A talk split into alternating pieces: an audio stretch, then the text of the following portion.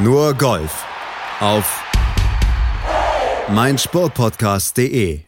Hallo zusammen und herzlich willkommen zu Nur Golf hier auf meinsportpodcast.de. Mein Name ist Malte Asmus und ich weiß, ja, ich hatte gesagt, wir von Nur Golf lassen euch mal zwei Wochen in Ruhe. Ich hatte mich letzte Woche ja schon von euch in den Urlaub verabschiedet, aber so ganz konnte ich mich jetzt dann auch nicht an dieses selbstverordnete Schweigegelübde halten, denn schließlich erlebt man nicht alle Tage ein Fünf-Mann-Stechen auf der European Tour und auch nicht den Jubiläumsstart einer absoluten Legende und auch der 23.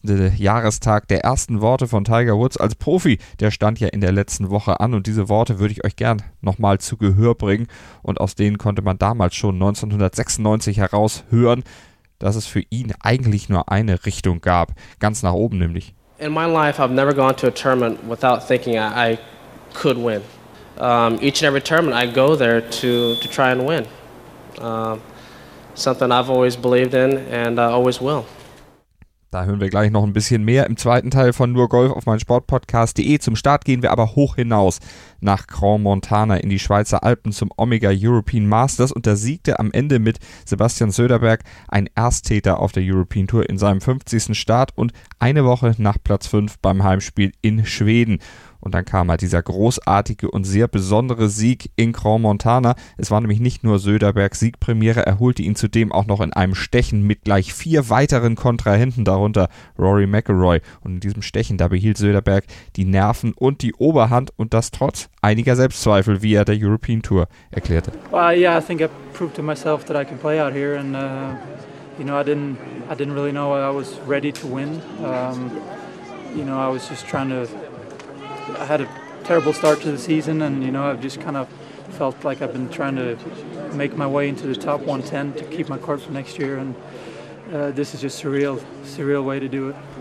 Söderberg musste dazu von hinten kommen. Vier Schläge hatte er nämlich vor der vierten Runde hinter der Spitze zurückgelegen und die Frontline, die hatte ihm dann auch wenig Hoffnung gemacht, dass sich daran oh, viel ändern würde, zumindest nicht nach vorne. Der Tag startete für Söderberg nämlich mit einem Bogey an der 1 und die Frontline, die verlief dann bis auf ein Birdie an der 7 absolut ereignislos. Doch dann explodierte Söderberg förmlich mit einer Birdie-Serie von Loch 10 bis zu Loch 14. I think I was more nervous in the beginning than I was uh towards the back nine, and it just uh, got on a good run, and just the ball kept going in. And uh, I mean, just playing with Rory, it's a different kind of so many people, and just playing with a guy like that just kind of adds heat to it right away. And you know, I didn't really think about being up high on the leaderboard. I was just trying to do my whole thing the whole day, and um, yeah, and I got an, amazing run there, 10 to 14, and uh, it was just Ab der 10, da hatte er sich offenbar eingegroovt. Ein Chip-In brachte Söderberg ins Rollen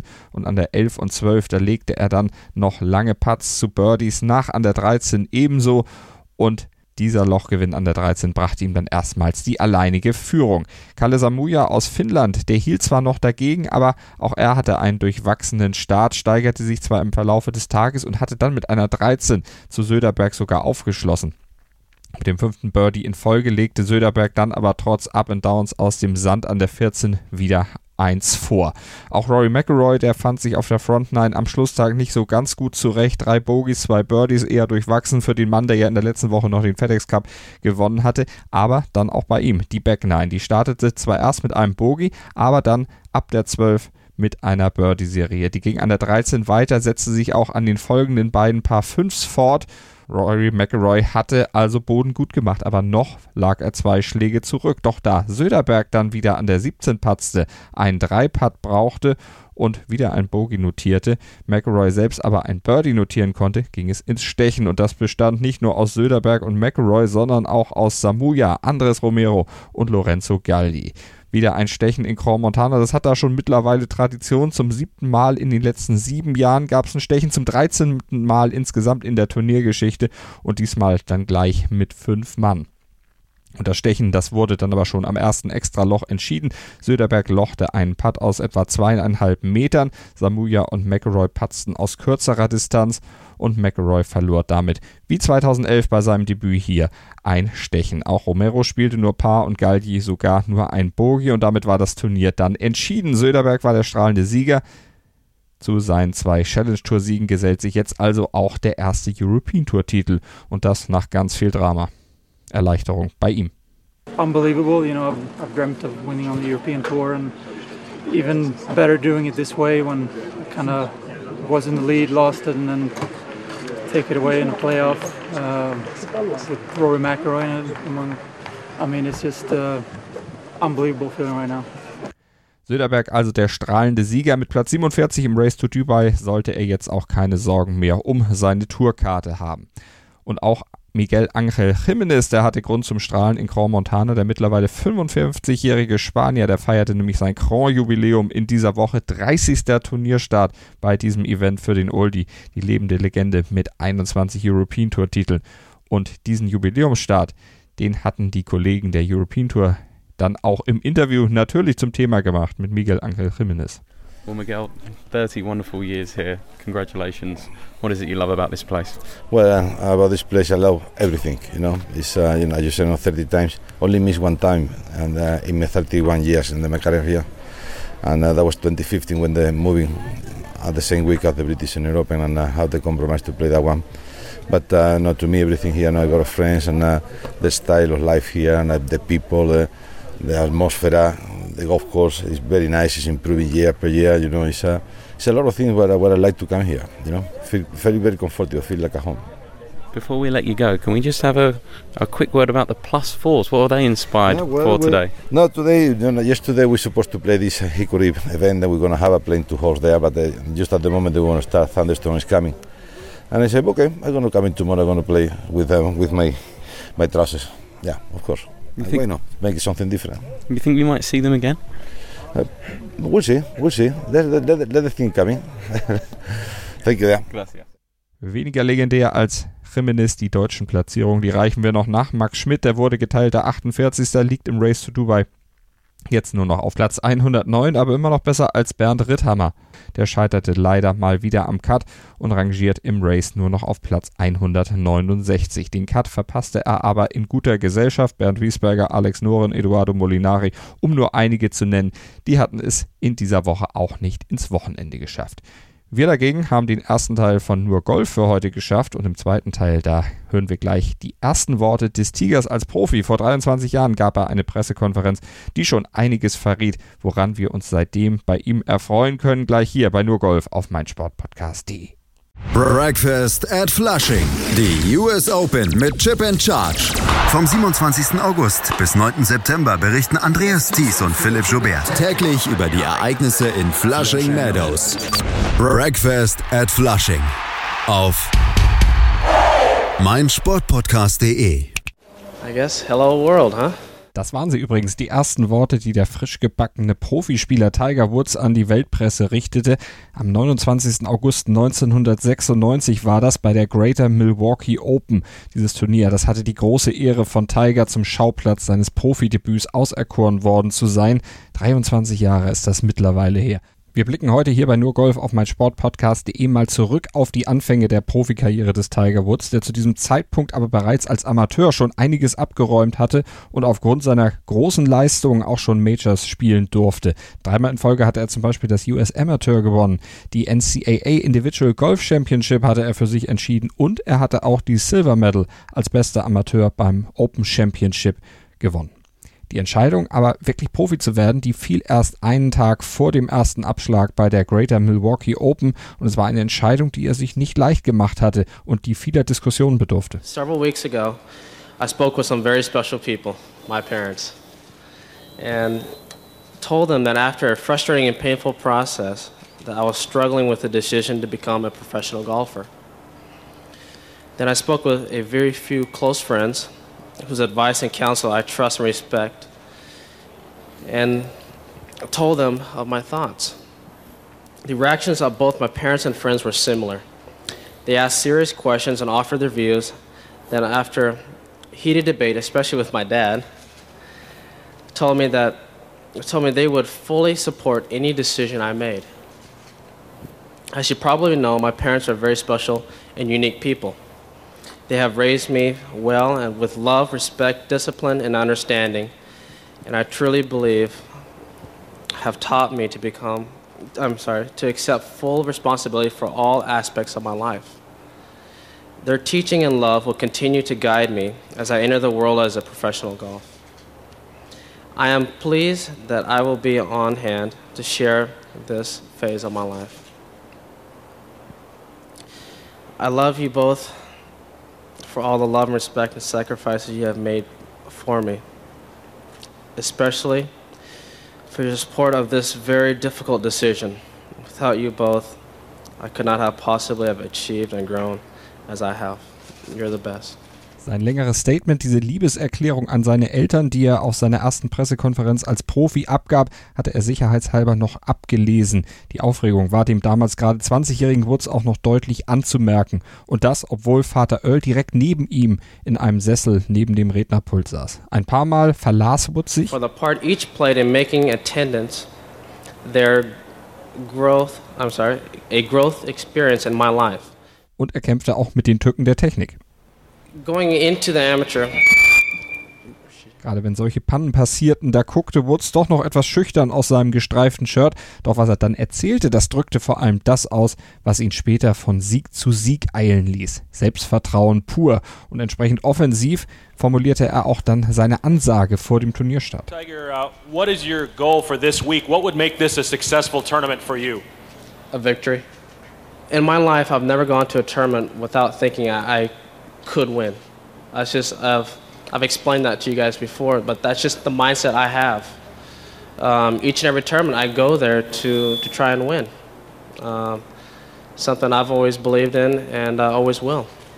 Gut, das funktionierte am Ende jetzt noch nicht. Letztlich sprang ein 60. Platz für Woods bei der Greater Milwaukee Open heraus. Soweit so wenig bemerkenswert, aber Woods konnte der Welt bei diesem Turnier schon mal zeigen, was er so in sich hatte. Zum Beispiel einen 300 Meter Drive gleich zum Start seiner ersten Runde oder auch ein Eagle auf einem langen Paar 5 und vor allem am Schlusstag am Sonntag ein Hole in One aus 180 Metern mit dem 6er Eisen an der 14. So schaffte Woods nicht nur den Cut, sondern verdiente sich dann am Ende 2500 Dollar bei diesem Turnier. Geld, das er trotz eines kolportierten, damals bereits unterschriebenen Megadeals mit Ausrüster Nike auch wirklich gut gebrauchen konnte, denn, so erzählte er freimütig auf der Pressekonferenz vor dem Turnier, eigentlich sei er pleite. Um, the the nice endorsement contracts that uh, that that is a nice thing, but uh, I haven't seen any check in the mail yet. So currently, I'm still broke. Woods hatte noch nicht mal genug Bargeld, obwohl er einen 40 Millionen Dollar dotierten Vertrag mit Nike unterschrieben hatte, noch nicht einmal genug Bargeld, um sein Essen am ersten Tag seiner Turnierteilnahme bezahlen zu können. I'll give you a great story. Um, last night we went out to dinner, and um, you know they're telling me I'm I'm pro now. I should pick up the tab, and I pull out these twenty-five dollar gift certificates I picked up. so, you know, you know, truthfully and, and seriously, um, it is awfully nice that I've had the opportunity to to uh, have such endorsements like that. 40 Millionen Dollar soll der Nike-Deal angeblich schwer gewesen sein, aber trotzdem musste zunächst erstmal ein Geschenkgutschein her, um sein erstes Essen bei dem Turnier bezahlen zu können. Und das Startgeld über 100 Dollar, das musste er sich bei seinem Coach Butch Harmon leihen. Aber um Geld ging es ihm ohnehin nicht bei der Entscheidung, Profi zu werden. It wasn't about money. Um, it was about happiness. Whether the time was right and how happy am I? And that's that was the deciding factor. Um, I know my golf game was, was good enough, but am I going to be happy out here? Is the time right? Is it? Am I ready? And um, you know, the answers all pointed to yes. Und Erfahrung hatte er trotz seiner jungen Jahre auch als Amateur schon genug sammeln können. Mehr als mancher bereits etablierter Golfer, aber Woods war ja eben auch kein Durchschnittsamateur. I've played enough. Um, I've played in six majors already, which I don't know. Some of these people out here at this week may not have even played that many. So I've had the opportunity and, and been blessed and fortunate enough to to play in these events and, and learn and grow. And a lot of these players that I've gotten to know very well have kind of taken me under their wing and shown me the ropes a little bit. So to answer your question, it'll be a lot easier than the average amateur am- entering um, professional golf because of the opportunities I've had in the past. Tiger Woods war den Golfexperten damals schon bestens bekannt. Man wusste dank seiner beeindruckenden Amateurkarriere bereits viel über ihn, aber eben doch noch nicht jedes Detail. So verortete ihn der Mann, der die Flights bei dem Turnier in Milwaukee ansagte, kurzerhand mal wohnhaft nach Orlando, Florida obwohl Woods damals noch in Kalifornien lebte. Florida hatte er zwei Jahre zuvor das letzte Mal bei der US Amateur betreten. Woods zog aber später tatsächlich nach Orlando um den hohen Steuern in Kalifornien zu entgehen? Oder hatte der Starter ihn da etwa auf eine Idee gebracht? Oder war der Mann vielleicht einfach ein Prophet? Dann hätte er vielleicht auf Tigers große Karriere wetten sollen. Dann wäre er heute sicherlich ein gemachter Mann, genau wie Tiger, der sicherlich in der neuen Saison noch einmal richtig angreifen wird. Weiter an dem großen Rekord, an dem Turniersiegrekord von Sam Snead und natürlich auch am Major-Rekord von Jack Nicklaus schrauben wird. Hoffentlich dann wieder völlig gesund. Das wünschen wir Tiger Woods nämlich nach seinen Rückenproblemen in den letzten Jahren und jetzt den Problemen mit dem Knie, die eine Operation vor dem Tour Championship nötig machten. Denn der Ehrgeiz von vor 23 Jahren, der steckt immer noch in Tiger Woods. Der hat auch noch ein paar Siege drin. Und dieser Ehrgeiz, der trieb ihn ja nicht nur zu seinem Comeback, sondern auch zum Masters Sieg 2019, mit dem vielleicht dann auch im letzten Jahr keiner gerechnet hätte. Also es steckt noch einiges in Tiger Woods und manche Experten, die konnten das vor 23 Jahren in Milwaukee sicherlich schon sehen. So, das wollte ich unbedingt noch zu Gehör bringen, euch auf die Ohren geben, hier bei Nurgolf auf mein Sportpodcast.de. Das war's jetzt, aber jetzt gehe ich tatsächlich in den Urlaub. Malte Asmus bedankt sich für euer Interesse, hofft, dass ihr uns gewogen bleibt, auch nach der kleinen Pause hier mit Nurgolf aber das werdet ihr sicherlich. Und abonniert weiterhin eifrig unseren Feed natürlich auf iTunes, direkt bei uns auf der Webseite oder mit dem Podcatcher eures Vertrauens. Dann werdet ihr immer rechtzeitig informiert, auch wenn ich diesen Urlaub dann doch nochmal wieder unterbrechen sollte und euch doch ein bisschen was vom Golfsport, vom aktuellen Golfsport erzählen sollte. Ihr werdet es dann mitkriegen, wenn ihr unseren Feed abonniert habt. Ansonsten gerne Rezensionen bei iTunes schreiben, uns ein paar Sternchen dalassen. Wir freuen uns über euer Feedback. Natürlich auch, wenn ihr uns auf den unter diesem Podcast auf meinsportpodcast.de angezeigten Wegen kontaktiert. Kurze Nachricht, kurzer Tipp, was können wir anders machen? Da würden wir uns sehr drüber freuen. Auch im Namen meiner Kollegin Desiree Wolf sage ich das, die dann mit mir in alter Frische mit dem Solheim Cup dann am 16.09. sich wieder bei euch meldet, hier bei uns auf meinsportpodcast.de, Deutschlands größtem Sportpodcast-Portal. Was zum Teufel, du Bastard? Du bist tot, du kleiner Hundeficker. Und dieser kleine Hundeficker, das ist unser Werner. Ein ganz normaler Berliner Kleinstkrimineller, der dann aber im Knast das Ding seines Lebens dreht. Una Fantastica Risetta Perla Pizza. Er klaut seinem Zellengenossen ein Pizzarezept. Aber nicht irgendeins. Und mit dem eröffnet Werner dann die beste Pizzeria Berlins. Doch Werners Glück ist nur von kurzer Dauer. Denn es hagelt Probleme. Werners Pizzaparadies. Erstmals großes Kino- und Podcast-Format. Mit fetter Starbesetzung. Alina But, Kida Ramadan, Edin Hasanovic, Oliver Koritke, Ralf Richter, Ben Becker, Winfried Glatzeder, Anna Schmidt und viele mehr. Abonniert die Scheiße. Jetzt macht schon, mach! Nur Golf auf meinsportpodcast.de. Willkommen bei meinsportpodcast.de. Wir sind Podcast. Wir bieten euch die größte Auswahl an Sportpodcasts, die der deutschsprachige Raum so zu bieten hat. Über 20 Sportarten, mehr als 45 Podcast-Serien, über 9000 veröffentlichte Podcasts und über 5 Millionen Podcast-Downloads allein im Jahr 2018. Wir sind Podcast. Wir sind meinsportpodcast.de.